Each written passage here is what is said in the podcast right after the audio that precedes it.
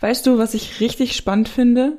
Dass die Meinungen von einigen Politikern bei gewissen Themen so extrem auseinandergehen. Fahrrad, immer ein Teil der Lösung.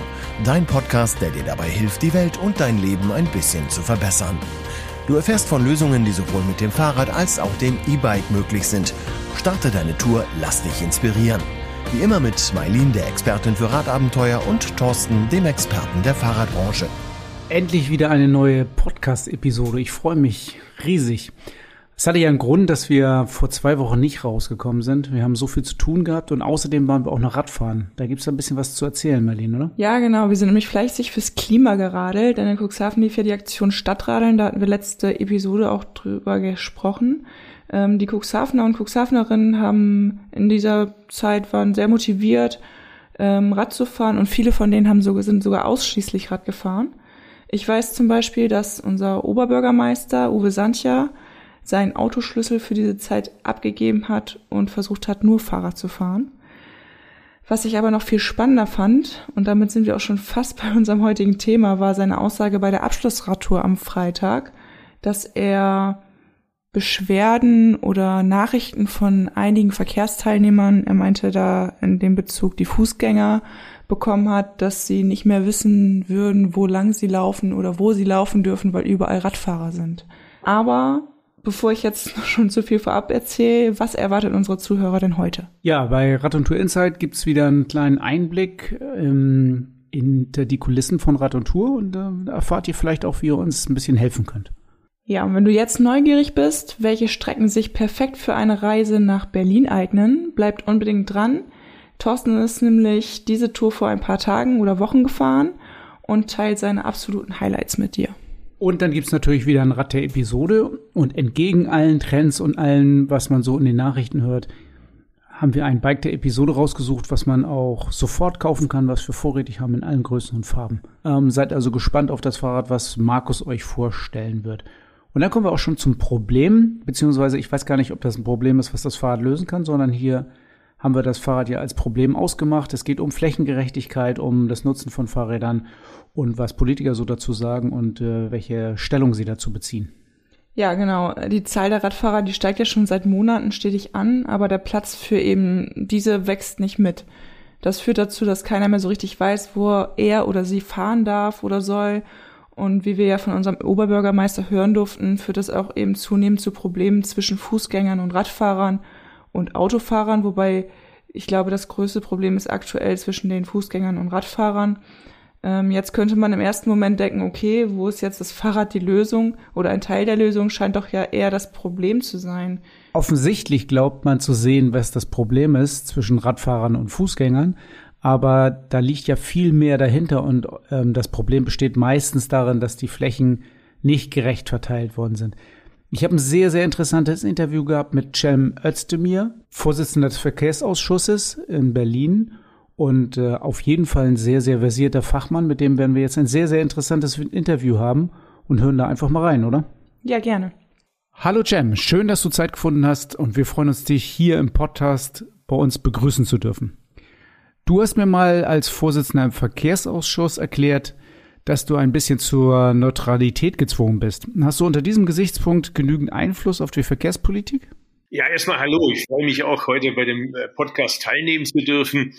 Äh, der Verkehrsausschussvorsitzende ist tatsächlich in gewisser Weise überparteilich unterwegs. Das heißt, wenn ich zum Beispiel bei einer Anhörung äh, bei uns im Ausschuss einleite, da kann ich jetzt nicht erstmal die reine grüne Lehre zum Besten geben, sondern muss eben da ausgleichend formulieren. Aber das heißt ja nicht, dass der Ausschussvorsitzende, wenn er wieder in seine Rolle als Abgeordneter von Bündnis 90 Die Grünen aus dem wunderschönen Stuttgart spricht, dass er dann Klartext tretet. Also ich habe da, wenn man so will, zwei Hüte auf. Zum einen der Abgeordnete Cem Özdemir, der eine sehr kleine, klare Meinung hat zur Notwendigkeit der Verkehrswende. Und zum anderen der Ausschussvorsitzende, der eben die Bandbreite abdecken muss. Und wir haben halt gegenwärtig eine große Koalition. Okay, Cem, mal zum Start eine kurze Schnellfragerunde, damit unsere Zuhörer wissen, wie sie dich einzuschätzen haben. Rennrad oder Jogging? Beides gerade zu wenig. Also Fahrradfahren zur Arbeit mache ich jeden Tag hier in Berlin und das Joggen kommt gerade zu kurz leider. Buch oder Hörbuch? Eher Buch. Wie stehst du dazu? Bier oder Wein? Äh, ja, ich komme nicht aus einer Weinregion, insofern Bier, aber wenn ich einen guten Wein angeboten bekomme, sage ich nicht nein. Und jetzt noch was Politisches, Helmpflicht für Radfahrer, ja oder nein? ja, da streiten wir uns auch hier bei mir im Team. Da geht's richtig ab, da fliegen die Fetzen. Ich persönlich bin für Helm. Ich trage Helm. Ich trage ihn vor allem auch deshalb, damit meine Kinder eintragen, weil wenn der Vater selber keinen trägt, tragen die Kinder auch keinen. Ich habe aber auch den Streit mit meiner 15-jährigen Tochter, die sagt, es sei furchtbar für die Frisur. Und ich sage, du trägst ihn nicht für die Frisur, sondern für, für die Sicherheit. Noch besser ist es allerdings, wenn wir eine Politik haben, die dafür sorgt, dass man mit dem Fahrrad so sicher fährt, dass man auf den Helm nicht zwingend angewiesen ist. Aber ich persönlich würde zum Helm raten. Und wie stehst du zu S-Pedelecs auf Radwegen? Ja oder nein? Äh, die dafür geeignet sind, ja. Cem, sag uns noch mal was zur Regelgeschwindigkeit innerorts, 30 km/h. Ja oder nein? Bist du dafür oder dagegen? Absolut. Äh, Straßenverkehrsordnung muss dringend so geändert werden, dass die Kommunen das zur Regelgeschwindigkeit machen können. Das heißt ja nicht, dass auf den Straßen, wo 50 möglich ist, sie dann eben entsprechend 50 ausweisen. Cem, erzähl uns mal, wie viele Fahrräder besitzt du? Ich besitze ein Fahrrad hier in Berlin und in Stuttgart äh, leihe ich mir immer eins aus. Das ist, da gibt's ein super Fahrradverleihsystem. Okay, vorhin hast du uns erzählt, dass du das Fahrrad in Berlin nutzt. Du kannst es also wahrscheinlich in deine täglichen Arbeitsabläufe gut einbauen, oder? Unbedingt. Äh, und ich fahre ein stolzes Pedelec. Und bei mir war das nicht der Umstieg vom Fahrrad aufs Pedelec, sondern bei mir war das der Umstieg vom Fahrdienst des Deutschen Bundestages aufs Fahrrad. Ja, ich finde auch Radfahren in Berlin ist zwar noch nicht perfekt, aber schon ziemlich gut. Da muss man äh, wirklich, und das äh, als Schwabe spart man immer sehr mit Komplimenten Richtung Berlin, aber da muss ich Berlin ein großes Kompliment machen mit den äh, Fahrradwegen hier, mit den Pop-up-Bike-Lanes. Das haben sie wirklich fulminant gelöst. Wir sind ja in Deutschland nicht gerade bekannt dafür, dass die Dinge bei uns schnell gehen, sondern bei uns dauern die Sachen, vor allem die sinnvollen, immer ewig lang da hat Corona bei allem Schlimmen, was, sich, was es bewirkt hat, zumindest eine positive Sache, die hoffentlich auch dauerhaft bleibt, nämlich, dass wir deutlich mehr Platz fürs Fahrrad haben. Du hast ja schon öfter die Forderung der Fahrradverbände nach mehr Gerechtigkeit der Flächenverteilung unterstützt. Ähm, welche Möglichkeit gibt es denn für dich, Schritte in Richtung Flächengerechtigkeit anzugehen? Ja, jetzt aktuell gibt's ja wieder aus dem Hause Scheuer ja, interessante Pläne, wobei ich immer denke, wenn er Pläne veröffentlicht, an wen richten die sich? Er ist ja selber der Minister, also er kann es ja machen. Äh, da geht es jetzt drum, äh, dass man finanzielle Anreize schafft, damit mehr Leute Fahrrad fahren. Das Spannende ist nur, das scheint mir jetzt gerade nicht das größte Problem zu sein, denn wenn man mal aktuell zum Fahrradhändler geht, da wo ich in Berlin wohne, ist im Erdgeschoss ein Fahrradladen und wenn ich da vorbeifahre, ist immer Schlange. Also da musst du sogar Termine an, an, anmelden, um überhaupt noch irgendwie dran zu kommen, wenn du dein Fahrrad reparieren lassen möchtest. Das ist jetzt wirklich nicht das größte Problem gerade, dass nicht genug Leute Fahrräder kaufen würden. Dann merkst du wieder, Thema verfehlt. Sondern das Problem ist doch heute, wie sorgst du dafür, dass die Leute, die das Fahrrad kaufen, auch mit dem Fahrrad sicher unterwegs sein können? Und da sind wir wieder bei dem Bereich, den Andreas Scheuer selber äh, in seiner eigenen Zuständigkeit steuern kann. Das ist die Straßenverkehrsordnung. Äh, wenn er eben zum Beispiel künftig den Gemeinden ermöglichen würde, dass sie Fahrradstraßen ausweisen, auch dann, wenn da nicht schon primär Fahrräder fahren. Man baut ja auch keine Schienen dort, wo viele Züge fahren, sondern man baut ja die Schienen, damit da mal Züge fahren. Und ähnliches muss doch für die Gemeinde auch möglich werden. Oder äh, das vorher besprochene Thema Tempo 30. Hätte man das in der Stadt und müsste nicht um jeden Millimeter Tempo 30 immer kämpfen gegen Berlin, wäre auch dessen Beitrag zu mehr Verkehrssicherheit. Also da gibt es schon eine Menge, äh, was man tun könnte. Ich könnte mir aber auch vorstellen, äh, dass zum Beispiel Radverkehrsanlagen im Rahmen des Gemeindeverkehrsfinanzierungsgesetzes dauerhaft gefördert werden, damit es auch da mehr Anreize gibt. Insgesamt würde ich mir wünschen, dass wir zwei Sachen machen. Auf der einen Seite den umweltfreundlichen Verkehr, dazu gehört der öffentliche Verkehr, dazu gehört das Fahrrad, stärker fördern. Also Verkehrsregeln, Straßenverkehrsgesetze eben so, dass sie nicht aus der Windschutzscheibe gemacht werden. Und auf der anderen Seite das andere, insbesondere in den Städten, etwas weniger attraktiv machen oder dafür sorgen, dass es an den Kosten beteiligt wird. Zum Beispiel das Dieselprivileg Jahr für Jahr abschmelzen, nicht auf einen Schlag, das würde helfen.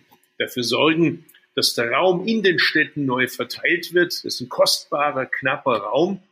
Bislang hat das Auto da das Spray und dieser Raum muss jetzt neu aufgeteilt werden unter allen Verkehrsteilnehmern, wozu die Fahrradfahrer genauso gehören, übrigens auch die Fußgängerinnen und Fußgänger, die vergessen wir immer. Da sprichst du auch genau etwas an, was ich als nächstes von dir hätte wissen wollen. Mailin und ich haben gerade ein Video gedreht, was auch Politikerinnen und Politiker von uns bekommen, um das zu verwerten. Und da sagen wir ja ganz eindeutig, bei den ganzen Reden und Wahlversprechen, die jetzt in nächster Zeit gehalten werden, muss man doch immer ganz ehrlich sein oder sollte man ehrlich sein. Danach kann man ja vielleicht auch die Politiker ein bisschen beurteilen. Wenn man ehrlich ist, dann muss man doch die Flächengerechtigkeit und die Verteilung der Fläche ansprechen. Und da ist doch wohl ganz klar, dass dem MIV, also den Autofahrern, in nächster Zeit zur Herstellung der Flächengerechtigkeit Fläche weggenommen werden muss. Wie stehst du dazu? Hast du da eine eindeutige Meinung zu? Also bis jetzt ist, die Verkehrspolitik von Andreas Scheuer und der Bundesregierung so, alles bleibt, wie es ist, plus etwas mehr Bahn und etwas mehr Fahrer. Das wird aber nicht reichen für die notwendige Verkehrswende. Und die Zahlen, was die CO2-Emissionen angeht, zeigen das ja auch deutlich. Der Verkehr ist der Bereich, der bislang am wenigsten beigetragen hat zur CO2-Einsparung. Man muss sich schon auch mit ein paar anlegen und deutlich machen, äh, dass eben bestimmte Dinge sich werden ändern müssen. Mein Eindruck ist sowieso, dass die Automobilindustrie mittlerweile weiter ist wie die Parteien, die traditionell immer sich als rechter oder linker Arm äh, und parlamentarische Vertretung derselbigen gesehen haben. Wenn ich mit äh, den Bossen der Automobilindustrie rede, dann erzählen die mir, dass die selber häufig fahren. Ihre Familien fahren Fahrrad. Sie benutzen selber öffentliche Verkehrsmittel. Sie wissen, dass in der Innenstadt das Auto nicht mehr das präferierte Mittel der Wahl sein kann. Die haben das längst kapiert, dass das Auto Bestandteil der Mobilität ist, aber nicht mehr das Rückgrat und das einzige und das zentrale Verkehrsmittel in der Mobilität ist. Also muss es das jetzt endlich auch in der Umsetzung geben. Das heißt beispielsweise eben, dass der Bund endlich umfassend in den Ausbau der Radwege einbezogen wird, damit zum Beispiel auch Kinder und ältere Menschen sicher unterwegs sind. Das heißt, dass der Bau von Radschnellwegen durch den Bund stärker gefördert wird. Das heißt, sichere Abstellanlagen, Fahrradverleihsysteme an Bahnhöfen, zentrale Haltestellen des ÖPNV.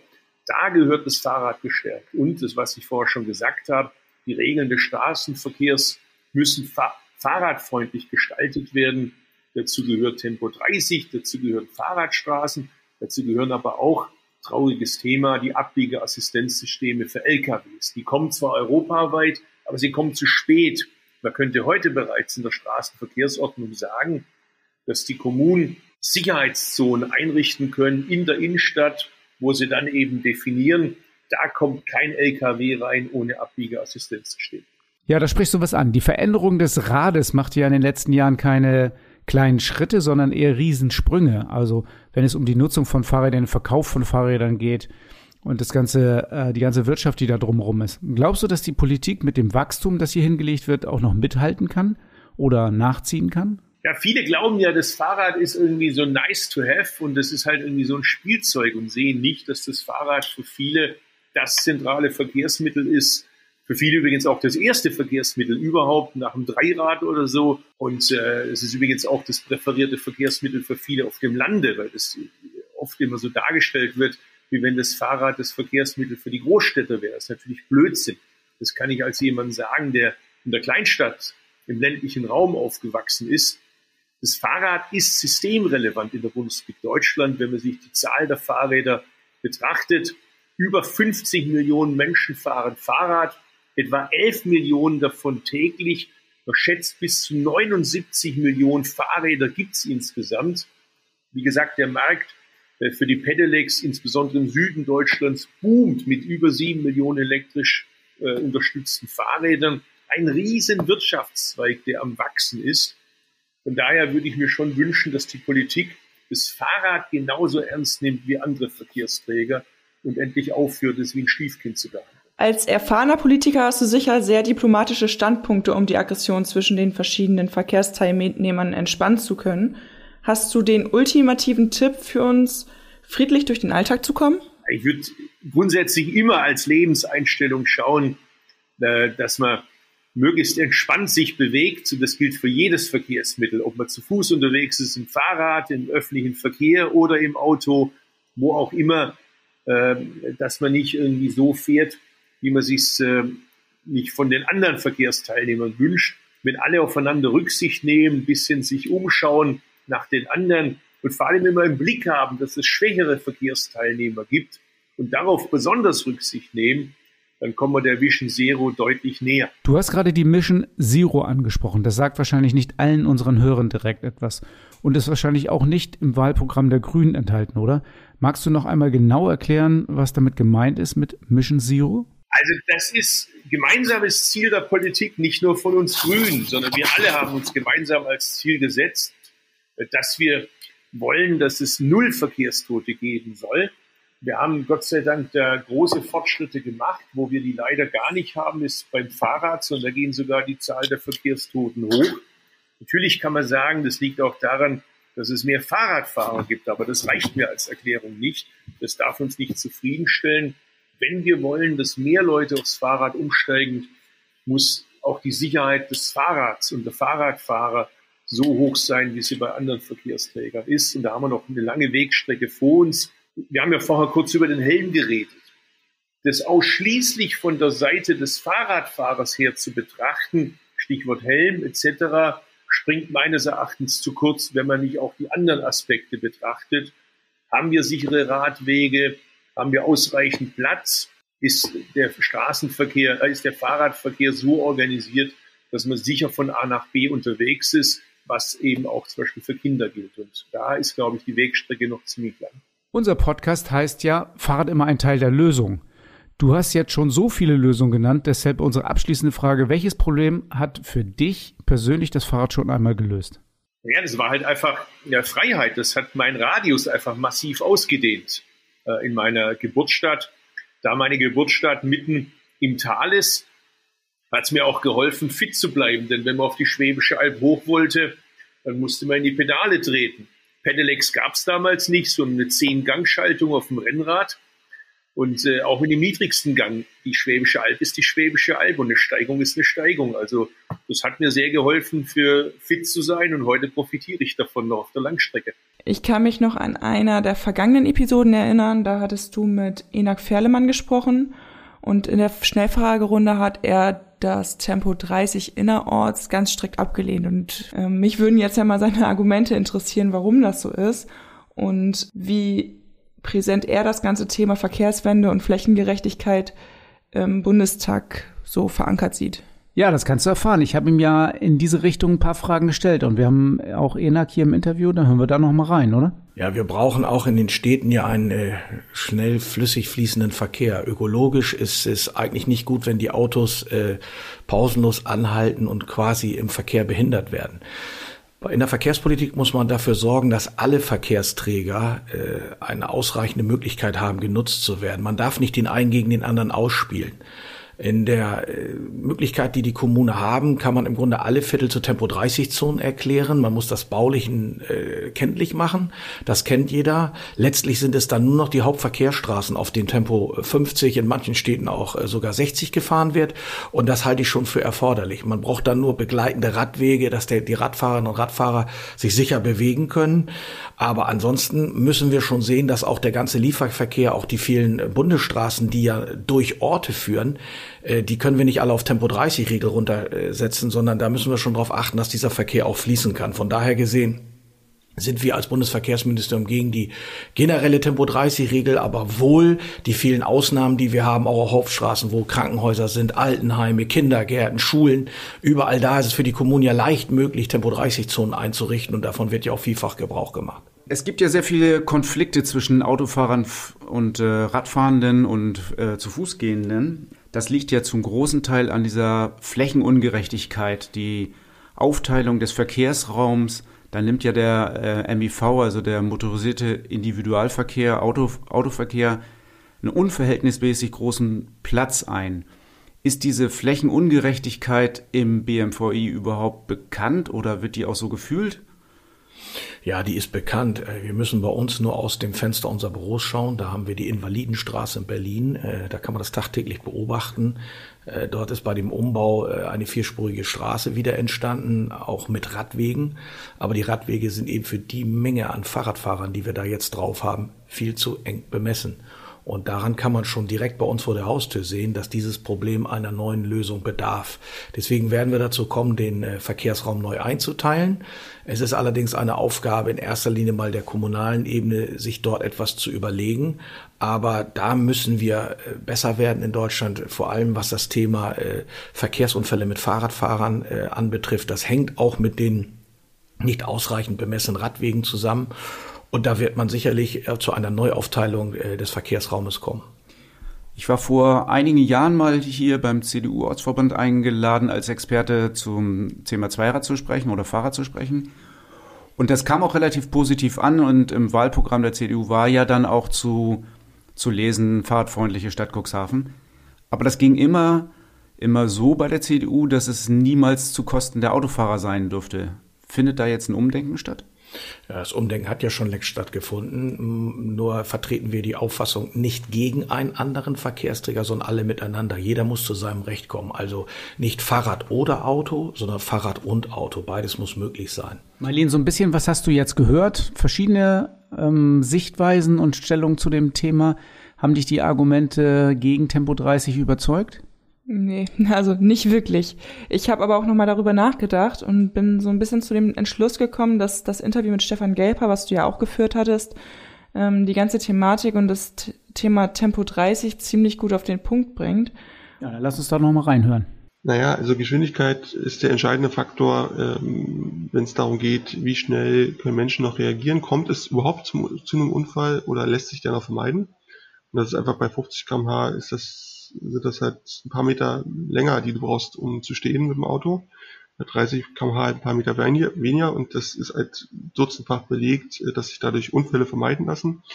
Und wenn dann ein Unfall passiert, ist die Unfallschwere auch nochmal ganz entscheidend, wie, wie schnell ist das Auto gefahren, was da in den Fußgänger, ein Fahrradfahrer oder auch in ein anderes Auto reingekracht ist. So, und äh, das spricht alles für Tempo 30. Daneben gibt's immer noch ähm, Argumente, die mögen auch von Stadt zu Stadt verschieden sein. Zum Thema Flüssigkeit des Pkw-Verkehrs, also dieses permanente Anfahren und äh, also, also Stop and Go vor Ampeln, so dass sich das mit Tempo 30 leichter einregeln ließe, wenn das äh, die Regelgeschwindigkeit wäre. Also man muss auch da, ich komme aus Berlin, das muss ich mal dazu sagen, in Berlin ist die Geschwindigkeit, die Durchschnittsgeschwindigkeit von Autos irgendwie bei 22 km/h. Und ich glaube, dass man da nicht so viel davon hat, dass wir an ein paar Stellen äh, eben also dass die Regelgeschwindigkeit 50 ist und wir dann äh, jede 30er-Zone besonders ausschildern müssten. Und äh, andersrum würde es halt mehr Sinn machen. So, äh, wir haben heute schon in ganz vielen Städten so, dass der große, größte überwiegende Teil der Straßen eh Tempo 30 ist. Und, wir da, und das dann quasi den Leuten mitzuteilen, unglaublich viele Schilder aufhängen müssen. Ähm, und das würde es, glaube ich, entspannen. Und letzter Punkt, äh, das ist noch eine Debatte, die kommt erst noch. Ich glaube, wenn wir anfangen, über das autonome Fahren zu reden, also wirklich das ohne das fahrerlose Fahren. Da kann man ja sehr viel drüber nachdenken, ob das unter dem Aspekt der Verkehrseffizienz, Klimaschutzes alles sinnvoll ist. Aber unter dem Aspekt der Verkehrssicherheit könnte das ja schon ein Bringer sein. Ich sage nur voraus, oder das sagen, sagt, kommt auch aus der Industrie, dass die das eigentlich bei Tempo 50 nicht darstellen können. Ich habe da jetzt gerade frisch eine Diskussion drüber geführt und da noch eine andere Idee. Da würde ich gerne mal wissen, wie du dazu stehst. Gerade Tempo 30 als Regelgeschwindigkeit ähm, und da wurde dann äh, bei uns in der Branche gefordert, ja, am besten auch die Pedelecs ähm, bis 30 kmh freizugeben. Also die sind jetzt ja begrenzt bei 25. Hm. Und da war das Argument, dann wären die Geschwindigkeiten äh, deutlich besser äh, angepasst, also von, äh, von Autoverkehr und Fahrrad oder E-Bike dementsprechend. Und es wäre nicht mehr, würde nicht mehr zu diesen Situationen kommen, wo die Autofahrer immer die Radfahrer überholen müssen, weil wenn alle mit der gleichen Geschwindigkeit unterwegs wären, so die These, dann äh, würde das alles harmonischer laufen. Bin ich erstmal ein bisschen skeptisch, lass mich aber gerne überzeugen. Meine Skepsis kommt aus zwei Punkten. Zum einen, äh, ich nehme es nicht so wahr, dass wenn eine Regelgeschwindigkeit 30 ist, alle Autofahrer und Autofahrerinnen Strich 30 fahren. Dann hast du wieder diesen Überholvorgang. Der zweite Punkt ist aber noch virulenter. Und das müssen wir ein bisschen beobachten. Beim Pedelec haben wir die Situation, dass wir dort einen Unfall geschehen haben, was unter Umständen eine Auffälligkeit aufweist. Wir haben noch nicht genug Zahlen dafür, aber die ersten Zahlen belegen, dass viele Menschen mit dem Pedelec schon schwerere Unfälle auch haben. Also nicht viele Menschen jetzt im Sinne von Überworten viele, hält sich in Relation. Aber es ist halt schon so, dass dann ähm, die Pedelecs andere Bremsen zum Beispiel brauchen, als die normale Fahrradbremse. Äh, es ist so, dass wir eigentlich nochmal hinschauen müssen, wie beschleunigt eigentlich ein Pedelec. Also ich will die Unfallgefahr bei Pedelec jetzt nicht hochreden, das, das wäre nicht angemessen. Wir haben unglaublich viele verkaufte Pedelecs in den letzten Jahren und deswegen gehen natürlich da auch ganz logischerweise auch die Unfallzahlen äh, mit Pedelec-Nutzung ein bisschen hoch, ne, einfach weil mehr Pedelec genutzt wird. Und trotzdem muss man sich das anschauen. Und ich glaube, wir sind jetzt noch nicht an der Stelle, wo wir sagen, lass uns Pedelec noch eine Runde schneller machen. Also aus unserer Beobachtung äh, kann ich dir zustimmen. Natürlich passieren mehr Unfälle. Das lese ich auch überall in allen äh, Untersuchungen.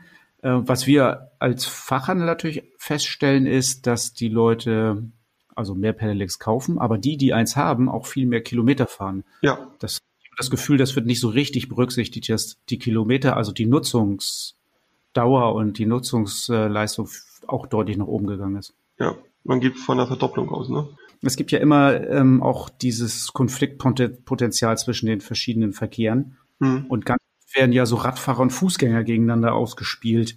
Also ich, ich erkenne da irgendwie eine große Ungerechtigkeit, Flächenungerechtigkeit und Verteilungsungerechtigkeit von den Flächen in der Stadt. Wie können wir denn sowas ändern? Also wie können wir da eine gewisse Flächengerechtigkeit wiederherstellen? Ja, also muss man sich natürlich in jeder Stadt so ein bisschen anschauen. In Berlin ist die Verteilung äh, so, dass 60 Prozent der Verkehrsflächen fürs Auto reserviert sind, fließend wie stehend.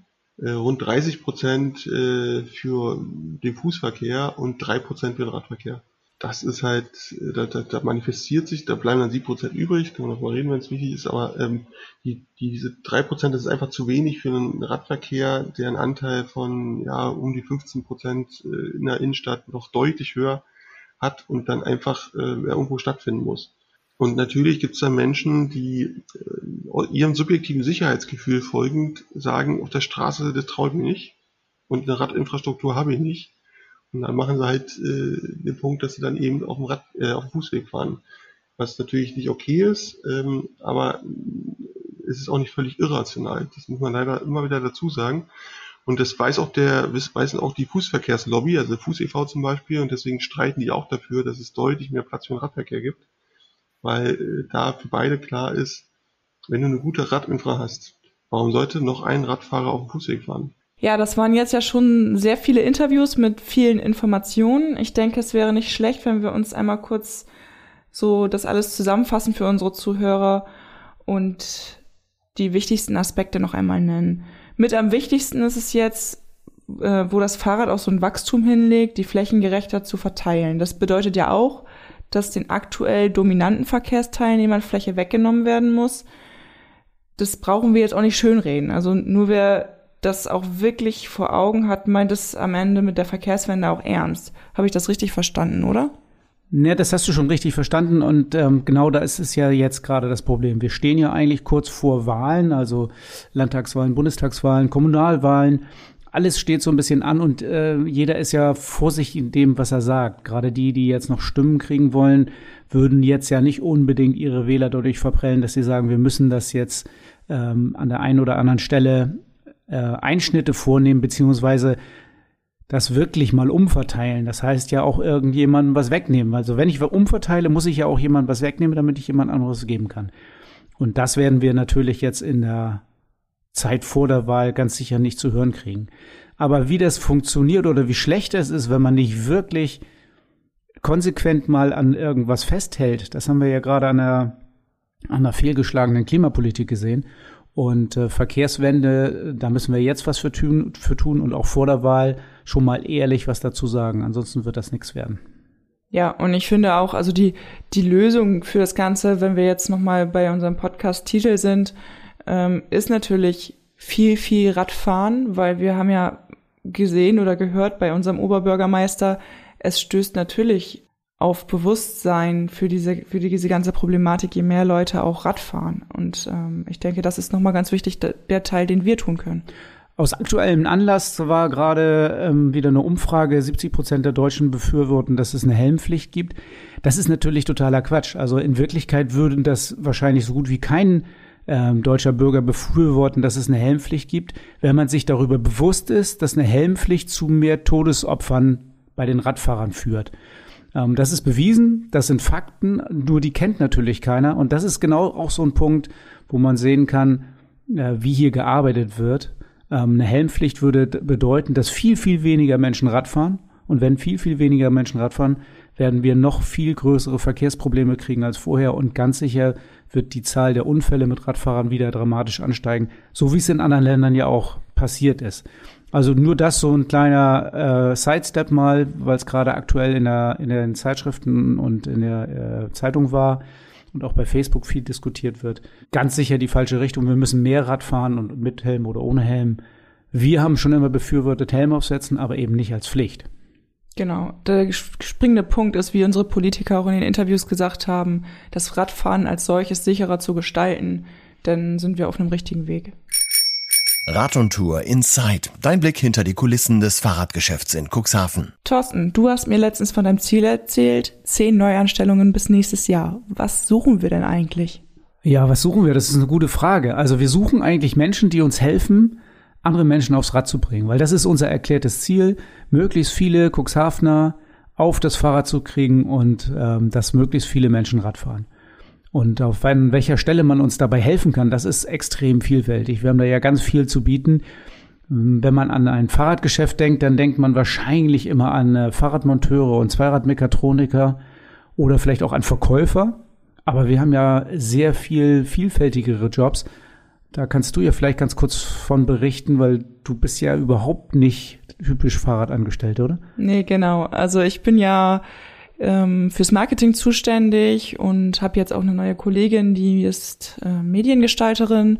Und darüber hinaus gibt es halt noch zahlreiche andere Jobs, die so für den klassischen Fahrradhandel wahrscheinlich eher nicht üblich sind oder die man sich da im ersten, im ersten Gedanken vielleicht nicht vorstellt.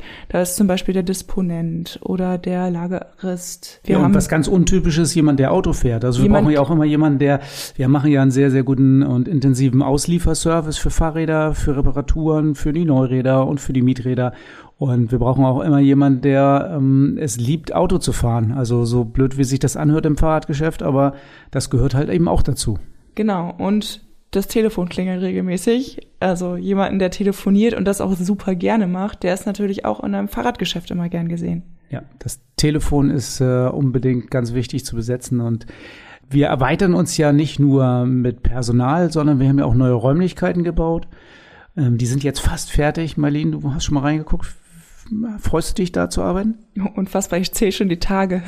Sehr schön. Also ich glaube, wir bauen äh, ein total äh, klasse Büro. Wir bauen auch eine ganz große neue Fahrradwerkstatt, äh, wo das Arbeiten sehr viel Spaß macht. Mit Sicherheit die modernste Fahrradwerkstatt in ganz Deutschland oder wahrscheinlich weltweit. Also, weil Deutschland ist ja eh führend in diesem Bereich. Also von daher, also ich glaube, da können wir schon einiges bieten und ähm, ja, wir suchen und suchen und wir freuen uns über jede Bewerbung, die kommt. So, wenn jetzt hier jemand aufmerksam geworden ist, wie einfach ist es denn bei uns, sich zu bewerben?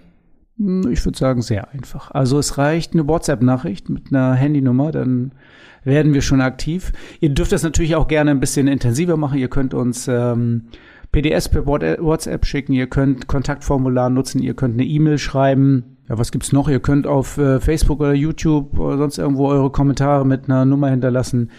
Äh, wir werden das sehen und wir werden euch kontaktieren und dann geht der Bewerbungsprozess los. Ihr müsst also nicht zu Anfang gleich irgendwie Lebenslauf oder sonst irgendwas. Ihr braucht auch keine Bewerbung. Es reicht uns, wenn ihr uns sagt, ähm, ich bin der Richtige, ich habe Bock drauf, ähm, ich will dabei sein, dann äh, sind wir schon im Kontakt und dann geht's los. Genau, wer da jetzt noch genauere Informationen zu haben möchte, welche Jobs vielleicht auch offen sind, wen wir suchen, dann geht doch einfach mal auf die Internetseite go.radundtour.shop und wir freuen uns, wenn ihr uns eure Handynummer da lasst. Ja, auf jeden Fall Handynummer eintragen und dann äh, werden wir euch anrufen. Tragt die Handynummer ein. Ihr findet den Link in den Shownotes auch. 66 Kilometer Fahrspaß, der Podcast Tourentipp.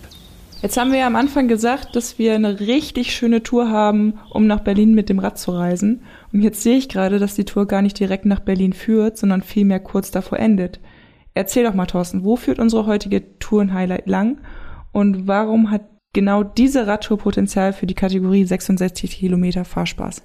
Naja, ich fange mal am Ende an. Dies endet ja in Nauen und ich habe mir die Tour so gelegt. Ich habe auch tatsächlich die Tour in Nauen beendet Ähm, das war eine, eine Geschäftsreise, die ich nach Berlin hatte.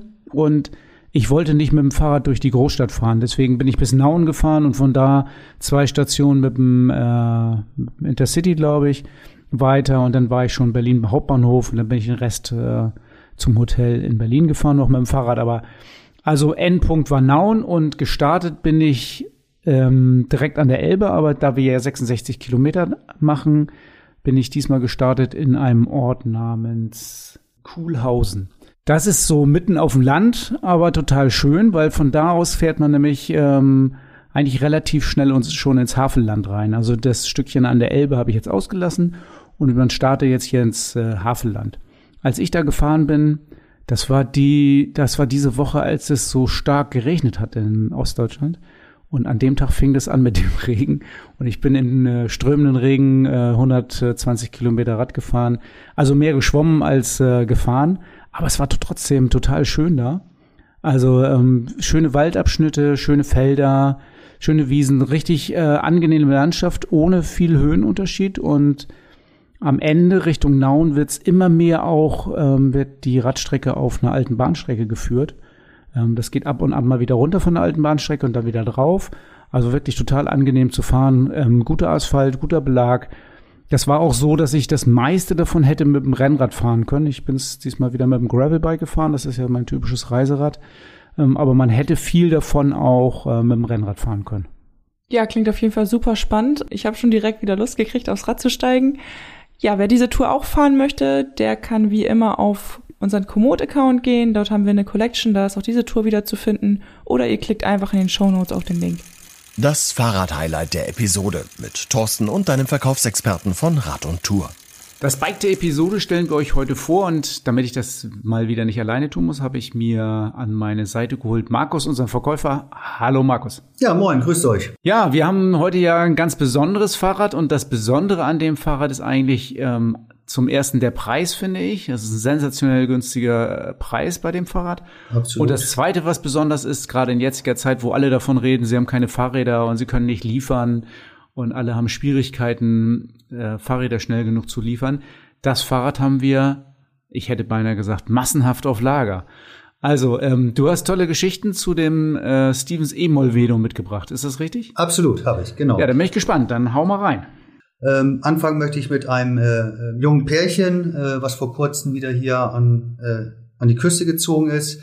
Äh, sie waren berufsbedingt mehrere Jahre in Hamburg und hatten da einfach ein ungutes Gefühl, äh, sich dort mit dem Fahrrad fortzubewegen.